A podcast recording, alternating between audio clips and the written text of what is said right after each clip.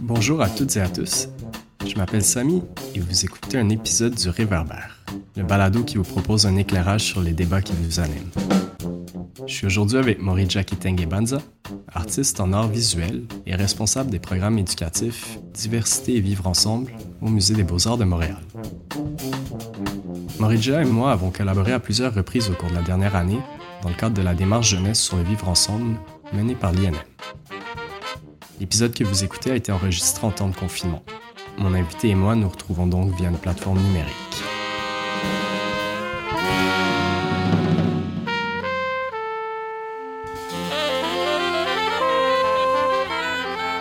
Salut Morija, merci beaucoup d'avoir accepté notre invitation.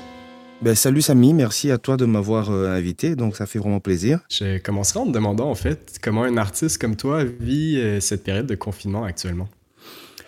Ah, cette période de confinement, en fait c'est un peu... Euh, je dirais pas que c'est dur parce que comme je suis immigré, j'ai eu à vivre, je crois, deux ou trois fois un confinement dû à cause de la guerre ou d'autres problèmes politiques chez moi au Congo.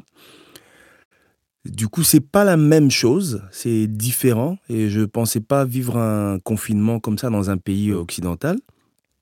Donc c'est un peu différent, mais ça me laisse un peu le temps de bah, de passer déjà du temps en famille et puis euh, des fois ça remonte certains souvenirs tout justement de ce que j'ai vécu au Congo et puis ça me donne le temps de travailler, de de pouvoir continuer à faire tous mes projets parce que j'avais plein de projets euh, artistiques tout justement euh, cette année il y a certains qui ont été annulés, d'autres qui ont été reportés.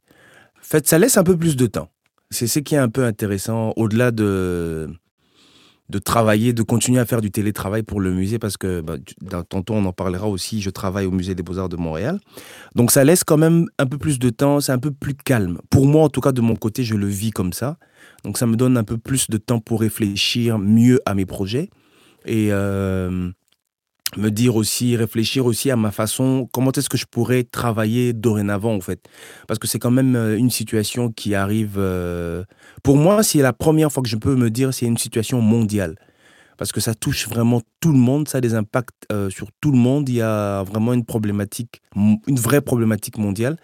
Donc ça me pousse aussi à réfléchir à ma création sur ce plan-là et puis à voir un peu comment est-ce que je vais m'adapter à cette nouvelle donne qui, qui va peut-être continuer à exister, euh, tous ces problèmes de virus et ainsi de suite.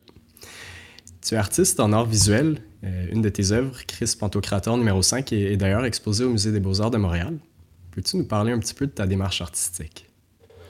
Euh, oui, en fait, c'est vrai, il y a une de mes œuvres qui est exposée au Musée des Beaux-Arts de Montréal. J'ai cette, en tout cas, j'ai cette chance-là, au fait, de, de pouvoir travailler dans une institution et d'avoir une de, mes œuvres exposées dedans. En fait, ma démarche artistique, elle est, euh, elle est vraiment toute simple. Je suis euh, beaucoup intéressé sur euh, la question du lieu. En fait, le lieu dans lequel, le lieu dans lequel moi j'habite, les lieux où j'ai habité je relis toute euh, cette question, cette réflexion du lieu avec euh, les questions politiques de ce lieu, les questions économiques, les questions sociales, et puis euh, les questions d'histoire et de mémoire, au fait, collectif. Ce qui me permet de, d'utiliser le lieu dans lequel j'habite comme un miroir. Parce que moi, comme je disais tantôt, au fait, je me suis déplacé, j'ai voyagé, j'ai immigré ici. Donc je viens avec euh, mon imaginaire, mes imaginaires à moi, et j'essaye d'utiliser les imaginaires des autres comme miroir pour pouvoir euh, réfléchir sur des questions, euh, des questions communes comme l'histoire, la mémoire, euh, la politique de, du lieu où on habite, les questions sociales, euh, les, toutes ces questions-là sur euh, la décolonisation, le racisme. Et tout ça, j'essaie d'avoir une partie qui est reliée au réel et en même temps au fictif. Parce que des fois, je vais faire des liens avec le réel et puis rajouter un peu du fictif pour pouvoir arriver à ce dont j'ai besoin de dire. Et c'est comme ça que dans Christ Pantocrator, par exemple, il va être question de parler euh, des colonisations. C'est très intéressant. Puis, en fait, en plus d'être exposé au musée, tu, travailles également, euh, comme tu le mentionnais. Euh, tu es responsable des programmes éducatifs Diversité et Vivre Ensemble. je me demandais, c'est quoi en fait le rôle d'un responsable des programmes éducatifs dans un musée? Alors, euh, on est beaucoup euh, de responsables éducatifs au département de l'éducation. En fait, c'est vrai, je suis responsable éducatif euh, diversité vivre ensemble au département de l'éducation du Musée des Beaux-Arts de Montréal.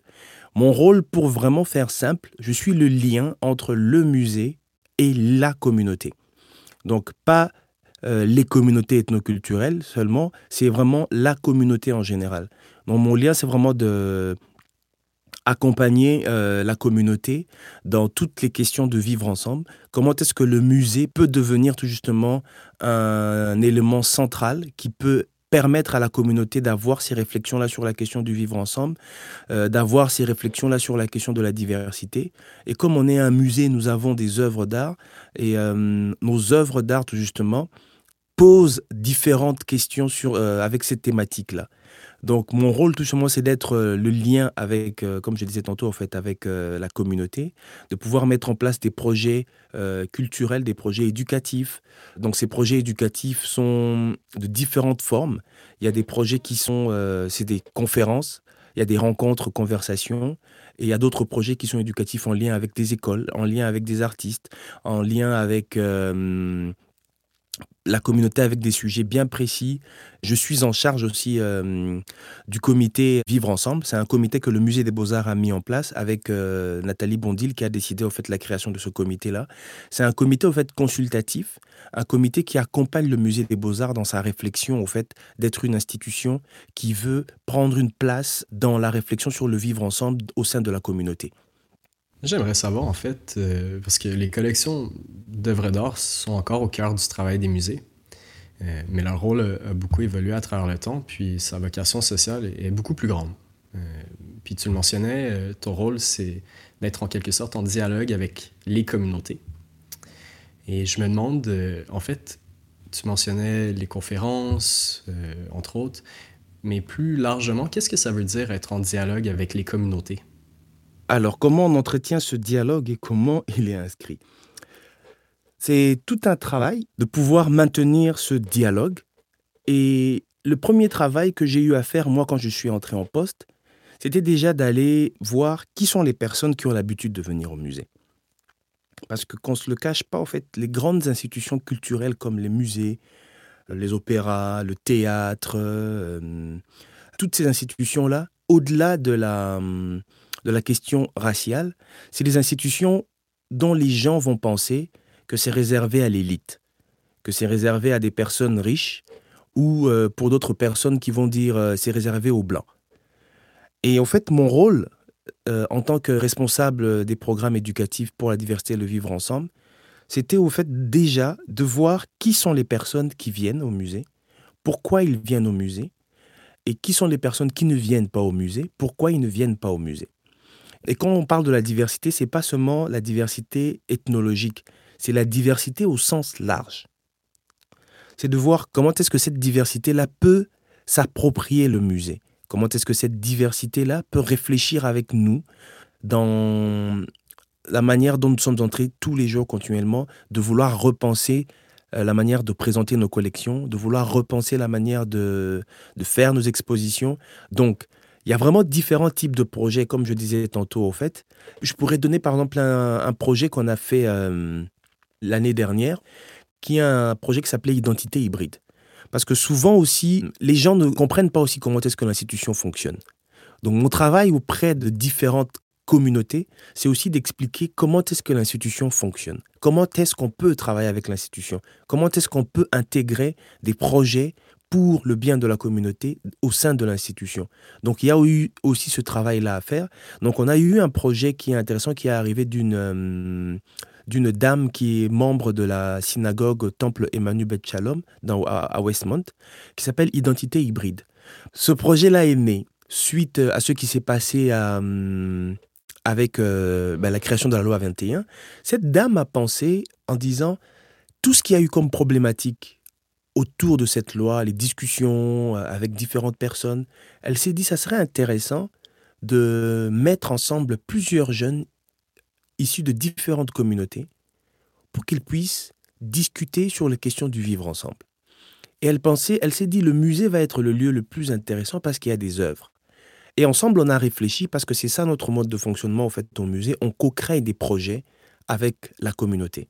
Ensemble, on a réfléchi à un projet. L'idée qui a été euh, faite du projet était d'accueillir 16 jeunes tous les mercredis pendant euh, 7 semaines, tous les mercredis soirs. Ces jeunes venaient au musée, donc j'étais euh, l'artiste euh, qui travaillait avec eux dans la création aussi. Donc ce qui est intéressant, je suis responsable de projet, mais comme je suis artiste, je peux aussi faire des projets directement liés à la création artistique. Donc ça c'est vraiment un plaisir que j'ai à, à, pouvoir travailler au musée. Donc ces jeunes venaient, comme je disais, tous les mercredis soirs. On allait dans les salles, on regardait les œuvres sur ces questions les questions de la différence, les questions identitaires. L'idée, c'était de montrer aux jeunes que l'identité, elle est hybride parce qu'elle se transforme. L'identité évolue avec le temps. Oui, on a certes une identité de base qui est la nôtre par rapport à notre famille, par rapport à notre origine euh, ethnologique, par rapport au lieu de naissance où on a commencé à exister, au fait. Mais avec le temps, avec les rencontres, avec les voyages, l'identité, elle se transforme. Il y a des choses qui s'ajoutent, il y a des choses qui disparaissent, ou il y a des choses qui se bonifient. Il y a plusieurs choses qui arrivent au fait. L'identité n'est pas stable. Et c'est ce qu'on a voulu faire avec euh, ces jeunes-là. On avait des moments de création. Comme je disais tantôt, on allait dans les salles, on voyait une œuvre, donc j'avais choisi plusieurs œuvres sur ces différentes questions identitaires, sur la question de l'hybridité, sur la question des préjugés, sur la question des origines, sur la, en fait sur toutes ces questions-là. Donc on regardait une œuvre, on discutait avec les jeunes devant l'œuvre, on revenait dans la salle et euh, j'avais placé des jeunes en groupe. Et à quatre, ils devaient réfléchir à créer une œuvre qui allait être le, en fait, le symbole, la représentation de leur hybridité. Et ce qui était intéressant, on avait des jeunes qui sont canadiens, mais dont la plupart ne sont pas nés au Canada, mais des parents canadiens ou des parents euh, immigrés. J'avais une jeune qui était des parents canadiens, qui est née à Dubaï. Son père est d'origine italienne. Sa mère est du Québec, euh, vraiment du, Québec ici, du Québec profond comme on dit. Et elle, elle est née à Dubaï. Elle a grandi à Toronto et maintenant elle est à Montréal. Oui, elle est québécoise, mais elle a aussi toutes ces identités-là par rapport à, euh, au lieu où elle a grandi. Ce qui était intéressant, c'est de voir comment est-ce que les jeunes travaillaient ensemble. On avait mis en place un processus qui demandait qu'après chaque visite, les jeunes revenaient dans l'atelier, on discutait, on réfléchissait, après on allait dans la création. Et ils devaient tous travailler ensemble. Donc personne n'avait une œuvre à elle. Ils devaient tous travailler à une œuvre commune, en fait, en groupe de quatre. Et cette œuvre, ils devaient la réfléchir de telle manière que s'il la divisait en quatre, chacun allait partir avec une euh, dans sur la feuille avec euh, la partie de l'autre sur sa feuille. Donc c'était vraiment toute cette réflexion de l'hybridité et du travail en commun qui a fait ressortir évidemment, ben, le travail en commun n'est pas toujours facile. Euh, il y a des jeunes qui prennent plus de la place. C'était tout ce qui était intéressant. Mais nous sommes partis vraiment des œuvres d'art, des œuvres qui se trouvent dans la collection du musée. Et c'est ce qui était important pour essayer vraiment de montrer que cette collection qui est tellement riche, cette collection peut participer à des discussions, à des réflexions sur les questions de vivre ensemble des diversités. Et ces discussions se font sainement parce que ce pas des discussions politiques comme on peut, on peut le voir à la télévision, mais on part d'une œuvre d'art, on part de la réflexion de l'artiste, on part de la réflexion de l'époque à laquelle se trouvait l'artiste sur ces questions-là. donc c'est ce qui était intéressant. Donc c'est un peu ce genre de projet que je mets en place en tant que responsable euh, de la diversité et du vivre ensemble au Musée des beaux-arts de Montréal. Ça m'interpelle beaucoup. Euh, cet exemple de projet, en, fait, initialement, euh, dans ma question, il y avait un peu la notion de, dialogue avec la communauté, puis on constate bien que ce projet-là a été proposé en quelque sorte par la communauté. Ce qui laisse sous-entendre que le musée se laisse euh, influencer par ce dialogue avec la communauté. Ces pratiques, les projets qui voient le jour, des fois, c'est des projets qui proviennent de la communauté. Et j'aimerais savoir, toi, Morija, ça fait combien d'années maintenant que tu es au musée? Euh, je ne compte pas les années, mais je crois que ça doit faire 8-9 ans que je suis au musée. En fait, euh, oui, parce que ça fait, ça fait 8 ans, parce que ça fait 9 ans que je suis au Québec, donc ça fait 8 ans. Dans ces 8 années que tu as passé à travailler au musée, est-ce que tu as observé comment le dialogue avec les communautés pouvait influencer euh, les collections et les artistes qui sont exposés au musée? Mais en fait, le musée fait énormément de choses. Parce que je pense que j'ai la chance d'être dans le musée et de le voir. Et quand on n'y est pas, peut-être qu'on ne le voit pas, mais le musée travaille énormément avec euh, la communauté.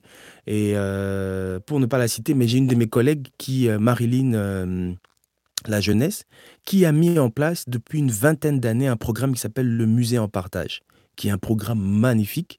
Le Musée en partage, au fait, qui donne la possibilité aux gens de la communauté, la communauté. J'insiste sur la communauté que les communautés, parce que dans l'idée de la communauté, c'est tout le monde. C'est cette communauté diversifiée qui est sur le territoire montréalais et québécois, au fait. Donc, ce programme, le musée en partage, qui donne tout simplement l'occasion aux gens de venir au musée, de pouvoir accéder gratuitement à plusieurs projets qui sont mis en place, les visites guidées avec ateliers, et donc, tout justement, tout ce que la communauté ressent, nous aussi on la ressent. Et on essaie de la traduire par nos expos, on essaie de la traduire par la manière de, de réinstaller nos œuvres d'art, par exemple avec la nouvelle LK, Les Arts du Tout Monde, qui a été une volonté encore de la directrice, en fait, Nathalie Bondil, de pouvoir repenser ces collections qui ont été acquises depuis longtemps, depuis des lustres, au fait, au Musée des Beaux-Arts, en lien avec des œuvres... Euh, des artistes qui sont originaires de ces endroits-là, mais aussi d'autres œuvres qui sont dans d'autres collections au musée, de les mettre ensemble dans une réflexion en fait sur la question du monde, le tout monde, inspiré de Édouard Glissant en fait, qui est un poète, euh, écrivain euh, martiniquais. Et donc, on se laisse tous pas influencer, mais on vit tellement en communion avec la communauté que la communauté nous permet de changer, de repenser, de revoir certaines choses, de faire une pause, de réfléchir sur les questions comme euh, la personne, les questions centrales sur euh, la planète, les questions... En fait, toutes ces questions-là, on est tellement lié avec la communauté que nous, on la ressent et automatiquement, évidemment, ça ne fait que produire tout ce qui peut se passer au musée. Je pourrais dire, c'est un peu comme quand on vit dans une famille avec euh, ses frères et sœurs. Si on sent que son frère ou sa sœur ne se sent pas bien, on va le ressentir si on est lié. Le musée est un peu comme ça. Donc on ressent le pouls de, notre territoire, on ressent les, difficultés, on ressent le bonheur, on ressent tout ce que notre territoire peut vivre et ça nous permet d'avoir une réflexion sur nos collections. Dans un autre ordre d'idées, on aborde beaucoup la place des nouvelles technologies dans les musées et notamment leur capacité à offrir une expérience plus interactive aux visiteurs. Comment le musée des beaux-arts utilise les nouvelles technologies? Oui, en fait, c'est vrai que les nouvelles technologies, elles sont de plus en plus présentes dans notre société et elles vont l'être euh, de plus en plus avec euh, tout justement l'arrivée euh, du 5G. Et le musée, comme je le disais tantôt, en fait, ressent le pouls de la société. Donc, on a mis en place au musée des beaux-arts Prism, qui est un laboratoire d'innovation en médiation numérique. Et dans ce laboratoire, en fait, on travaille exactement avec la communauté. On travaille en co-création. Nous avons tout justement des cellules d'innovation. En fait, il y a différents types de cellules d'innovation qui sont reliées avec les projets que chaque responsable éducatif fait en lien avec nos collections. On travaille avec des entreprises, on travaille avec des startups sur des projets qui sont liés au musée, mais la richesse de ce laboratoire, c'est parce que on ne travaille pas seulement pour le musée de Beaux-Arts de Montréal. Au fait, on travaille pour la majorité des musées au sein du Québec. Dans ce laboratoire, il y a des cellules d'innovation dans lesquelles on retrouve d'autres personnes, d'autres musées. L'idée, c'est d'avoir un laboratoire qui va réfléchir à la manière dont on utilise le numérique au sein des institutions culturelles, mais le musée des beaux-arts, justement, est le lieu physique où se trouve le laboratoire et qui travaille en lien avec la communauté, encore une fois. Je ne suis pas euh, le responsable de ce projet, mais je vous ai donné un peu le résumé sur euh, ce à quoi le laboratoire est en train de travailler en ce moment, sur les différents projets auxquels nous sommes en train de travailler. Mais c'est vraiment encore une fois pas des projets juste pour le musée des beaux-arts, mais c'est vraiment de réfléchir pour l'ensemble de la communauté culturelle. Comment est-ce que le numérique est important et puis comment est-ce que le numérique peut être présent au sein de nos institutions? L'idée, ce n'est pas d'aller euh, tout au numérique, mais c'est vraiment de penser comment est-ce qu'on peut interagir avec nos collections, le numérique et le public qui vient tout justement assister à nos collections ou bien dans d'autres lieux culturels. Est-ce que tu t'imaginerais en tant qu'artiste euh, marier ton art euh, aux technologies? Alors, en tant qu'artiste, marier mon art aux technologies, ça c'est une euh, grande question. J'utilise déjà la technologie parce que bah, je fais de la vidéo aussi, à part, je suis un artiste multidisciplinaire. Donc je fais de la vidéo, je fais, euh, bah, je fais de la photo numérique, mais je ne suis pas encore arrivé au point de faire du numérique à 100%. Parce que les médiums que j'utilise pour l'instant et les projets que je réalise pour l'instant ne m'ont pas encore poussé à y aller à 100% tout numérique. Mais il y a beaucoup d'artistes qui le font et qui le font d'ailleurs très très très bien. Donc pour l'instant, je leur laisse euh, ce choix-là. Euh, moi, en tout cas, pour l'instant, je regarde encore de loin. Et puis, il y a la question tout simplement de l'intelligence artificielle, de savoir si l'intelligence artificielle va pouvoir faire des peintures, des sculptures et ainsi de suite. Donc, je regarde toutes ces choses-là. Je ne sais pas si je vais euh, plonger tout de suite, euh, je ne pense pas, mais je regarde ça de près. Et encore une fois, j'ai vraiment une chance énorme de travailler au musée en tant qu'artiste. Cette chance-là, au fait, d'être au sein de cette institution, de vivre dans la communauté culturelle, de vivre dans la communauté en général, tout ce qui se passe, me permet en tant qu'artiste, au fait, de voir à l'avance si ou non je vais y aller. On vit actuellement une situation hors de l'ordinaire en raison de ce virus qui s'est en quelque sorte accaparé nos vies. Les théâtres, les cinémas, les salles de spectacle et les musées aussi sont tous fermés. Paradoxalement, en ces temps de confinement, l'art peut sembler plus important que jamais. Comment le musée des beaux-arts s'est adapté à, cette nouvelle réalité? Est-ce que ses activités ont migré vers le web? Oui, c'est un contexte vraiment spécial. Alors la stratégie du musée a été simple. Euh, en fait, c'était de créer des rendez-vous quotidiens sur les réseaux sociaux, en fait. La manière dont euh, notre service de communication, en fait, mes collègues qui travaillent aux communications ont mis en place, c'est que chaque matin, notre communauté y retrouve une proposition culturelle à intégrer à son quotidien. Donc il y a un atelier d'art-thérapie avec mon collègue qui est responsable euh, des projets éducatifs en art-thérapie et Steven Legary, au fait, qui est un collègue génial, qui met tout simplement une proposition matinale en atelier en art-thérapie. Il y a des contenus éducatifs pour les scolaires. L'école est fermée, mais l'école continue à la maison. C'était aussi de voir comment est-ce qu'on peut mettre des contenus éducatifs pour les scolaires. Euh, il y a des découvertes euh, d'œuvres d'art.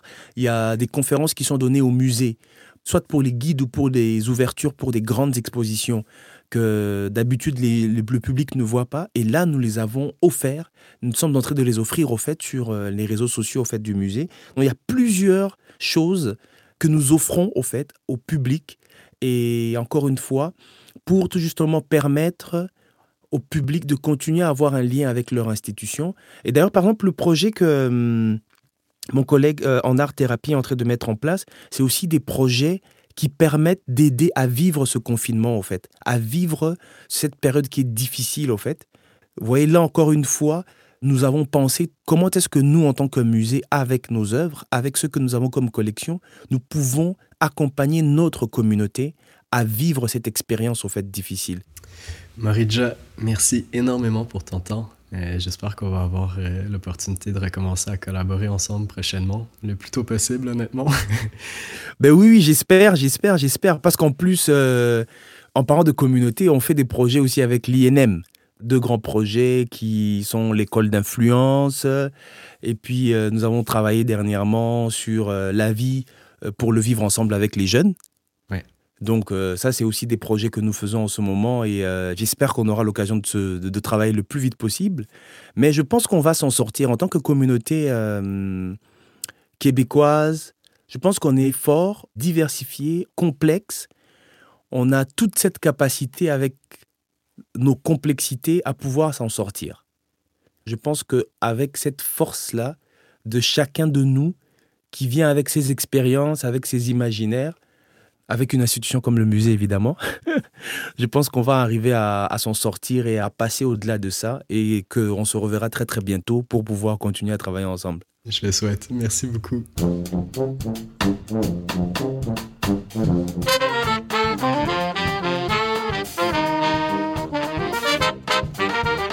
Merci d'avoir été des noms pour ce balado de l'INM produit par Magneto. Si vous avez apprécié cet épisode, Partagez-le et découvrez les autres balados sur notre site internet au www.inm.qc.ca ou sur votre application d'écoute préférée.